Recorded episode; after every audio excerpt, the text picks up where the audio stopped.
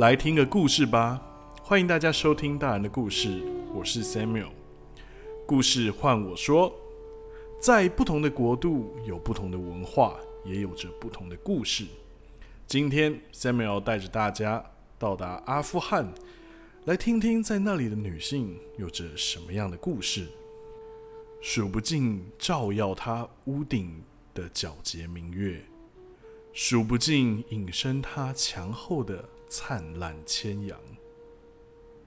无论是今日还是一九六零年代的阿富汗，这里的女性并没有多少的改变，没有人在乎她们有过得怎么样，大家只在乎女人是否贞洁，是否能为夫家繁衍后代，是否能顺从的听话。如同他们顺服那至高无上的真主一样。嘿，女孩上学要干嘛？就像把这痰盂擦得干干净净一样，这没有道理，也没有意义。一位母亲如此说道：“看着我孩子，在这里，我们唯一要学习的就是忍耐，忍耐那些男人的臭脾气。”忍耐他们是怎么样嘲笑你，忍耐他们叫你在天寒地冻时出去洗衣服。但是有什么办法呢，玛丽安？这就是我们的命啊！我们这种女人就是要会忍耐，就只能忍耐。就算你到了学校，那些人还是会无止境的。嘲弄你，他们会用最恶毒的字眼辱骂你。我不希望这些事发生。即便母亲是这样的嘱咐，玛丽安心里的求知欲未曾消退。她想知道，她想知道很多事情。她想知道可兰经文上字句的意思，她想知道报纸里述说的每一件事。她想知道这世界上发生的事情，但是对于玛丽安这样的禁忌之女、羞耻的存在，这样的哈拉密，一个富贵人家的私生女，上学等同于是把一个男人的羞耻公诸于世，没有人能够接受。而这样的羞耻与羞愧，也化成邪魔缠绕着他的母亲。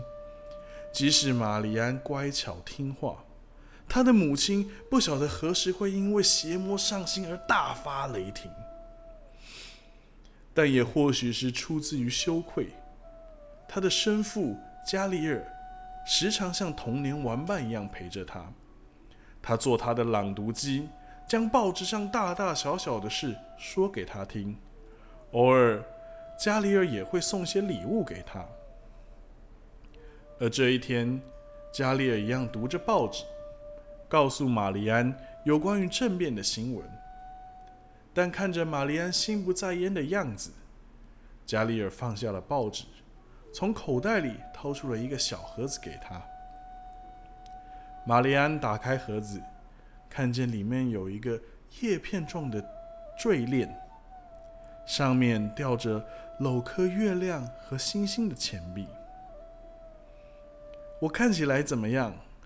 玛丽安把链坠戴在脖子上，问道：“你看起来就像个皇后一样。”加里尔笑着说：“但是，对玛丽安而言，加里尔这样的付出远远不够。她想要当一个真正的女儿，一个能够在大街小巷站直身子的女儿。”就如同他父亲的其他九位合法的子女一样，在夜里，玛丽安经常想着，那位伟大的真主是否会祝福他们呢？他是否能和像其他的孩子一样，被承认是加利尔的亲女儿呢？只可惜，真主的祝福尚未临到，恶魔就借着玛丽安的母亲。咒诅着他们两个人的关系。你以为他真的在乎你吗？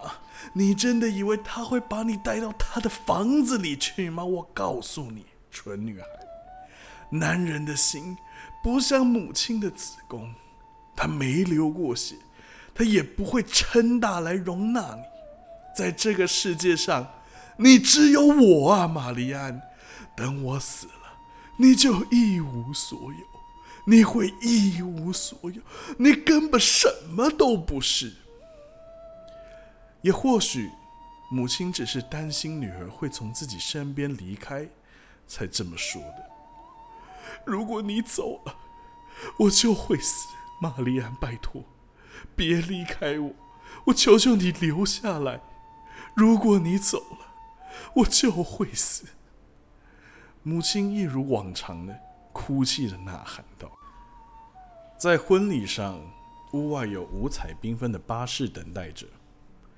光着脚的男孩举着装满口香糖和香烟的托盘，伺候着宾客们。众人七嘴八舌的聊天，但没有人在意新娘脸上是写着什么样的神情。”十五岁啊，正适合结婚的年龄啊！哎呦，我听说那对方是做鞋子的，而且他还是替那些外交官、总统这些达官贵人做鞋子哟。你嫁给他呀，生活很好的呢。哎呀！是四十岁没什么了。之前我还看过个女孩嫁给一个七十几岁的老人哦。你呀，很快就有好日子过啦。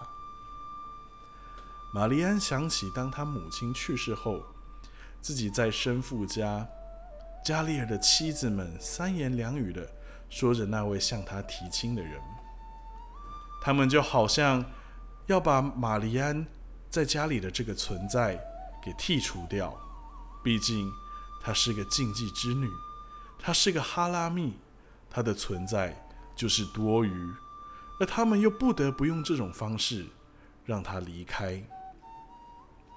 失去母亲的玛丽安，她拒绝过，她反抗过，但她没有说不的权利，因为她只是一个哈拉密，她生来。就没有任何选择的权利，她只是一个不能见光的私生女。玛丽安看着眼前这位即将成为她丈夫的男人，那四四方方的大脸、鹰钩鼻以及那狡诈的笑脸，好像端详着猎物的秃鹰一样，真的不讨喜。而眼前这位男人名叫拉希德。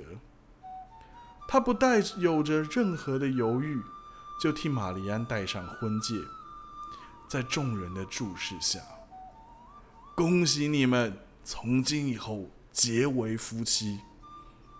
这句听起来像祝福的奏主，就这样缠绕着玛丽安。拉希德粗鲁霸道，他从来没有在意过玛丽安想要什么，唯一一次。她展现出那如同丈夫般的殷勤和温柔，也只是为了在当天晚上要在玛丽安的身上种下她想要儿子的愿望而已。萨玛怎么样？这名字很适合我们的儿子。拉希德兴致勃勃地说道。可是，亲爱的，如果我是说，万一是个女儿呢？玛丽安回问他。我觉得就是个儿子啊，肯定是个儿子，没错。”拉希德坚决的说道。“不过，万一是个女儿，哎，这不可能啊。但是啊，万一是个女孩，随便你想取什么名字都可以。”虽然拉希德专注的看着他的肚子，玛丽安还是听见了他那带着厌恶而霸道的脸孔。为了庆祝自己即将有个儿子，拉希德敲敲打打的制作婴儿床，改造家里的楼梯。他一会儿担心未来的宝宝会爬进壁炉，一会儿担心自己的儿子会不会不小心翻倒餐具而受伤。他就像个不知所措的新手爸爸一样。而拉希德，他甚至邀请自己的好朋友们来庆祝。他不顾怀有身孕的玛丽安不能够劳动。不能够太过操劳。派对上所有的食物整洁，依旧是由玛丽安来张罗。在迎接络绎不绝的宾客后，玛丽安终于能喘口气。他走回到自己的房间，趴在礼拜毯上，尽情的祈求真主能够不断的保守他。但是真主的安排又会是怎样？我们又怎么能够了解呢？那一天，拉希德带着玛丽安去澡堂。正当他准备享受那温暖的蒸汽和热水时，他忽然看见血水涌现。玛丽安尖叫着蜷缩着，她意识到自己的好运以及那平静安稳的生活，都随着自己流产而消失了。在这个国家里啊，女性一直过得很辛苦的。莱拉，但现在啊，他们的日子。稍微好过了些，因为在共产党的统治下，他们有着更多的权利。莱拉想起爸爸总是这样说，但是母亲对于共产党可是痛恨至极，所以每次谈论到共产党的时候，父亲总是得压低声音说：“现在啊，这是阿富汗女性的大好机会啊，莱拉，你可以利用这个优势。”女性的自由啊！爸爸常常向他说到阿富汗许多地方的女人，因为那古老的律法而受到诸多的限制；而在那些地方的男人，总是认为，如果女人去上学、去工作，就好像亵渎他们千百年的传统一样。父亲对于共产党带来的改变，抱持着很大的期待。但母亲对于这些苏联大兵却是恨之入骨，而夹在中间的莱拉，她并没有偏向任何一方，反而对于不同的观点都有极大的兴趣。只不过母亲的厌恶并非没有来由，毕竟莱拉的哥哥们都在烽火中成了烈士，母亲也因此抑郁成疾，她每天殷切的祈祷。就是希望真主能给这些外来的无赖一个沉重的惩罚。而就在一九八八年，父亲回家的同时，带来一个天大的消息：苏联军队正式撤退。而为了庆祝这个胜利，他们一家甚至都去了街上，看着最后一批的苏联军队撤出克布尔。只不过，苏联的撤退。并没有带来长久的和平。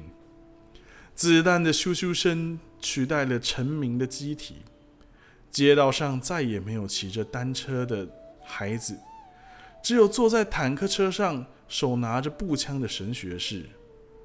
火箭炮在夜里互相轰炸着，政权的争夺让这个地方始终没有办法安静下来。烽火连三月，枪炮满天飞。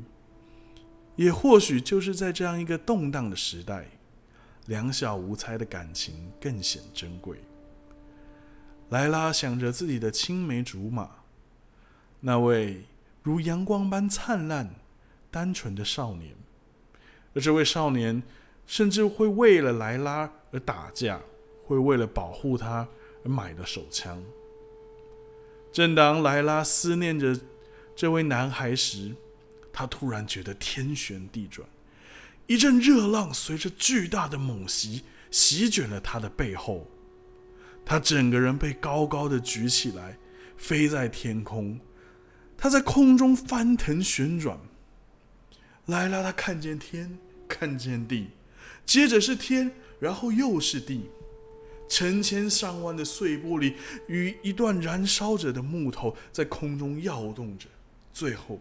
他撞上了墙面，跌落在地上。此时，父亲所提到的自由，母亲所渴求的公义，他自己所渴望的感情，都随着这声巨响烟消云散。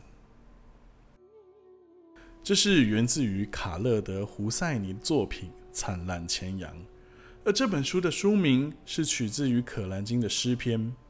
这本书叙述着自1960年代阿富汗女性的生活，更写出了那受到古老律法的压制下，在那的女性是如何面对从古而今的压迫。我自己在阅读这本书的时候啊，我感觉到非常的震撼，因为我很难想象那些书中所描绘的事情其实是真实发生的，而且啊，甚至在今天都还发生的。特别是呃，我们在这一阵子在新闻里面也看到。阿富汗的政权又开始了动荡，在那边的妇女也不晓得会呃怎么样被对待。那我觉得《灿烂前阳》是一本提及阿富汗的文化、这个伊斯兰信仰以及对于当地女性议题有十分深度的探讨。如果你对于以上这些呃领域啊这些议题都十分有兴趣的话，那我相信《灿烂千阳》绝对是适合你阅读的一本书。这次的分享就到这里。如果你喜欢我的分享，或者喜欢听我的声音，都请帮我分享给更多的朋友，也记得来追踪我的 IG 账号“大人的故事”。那我们下周见喽，拜拜。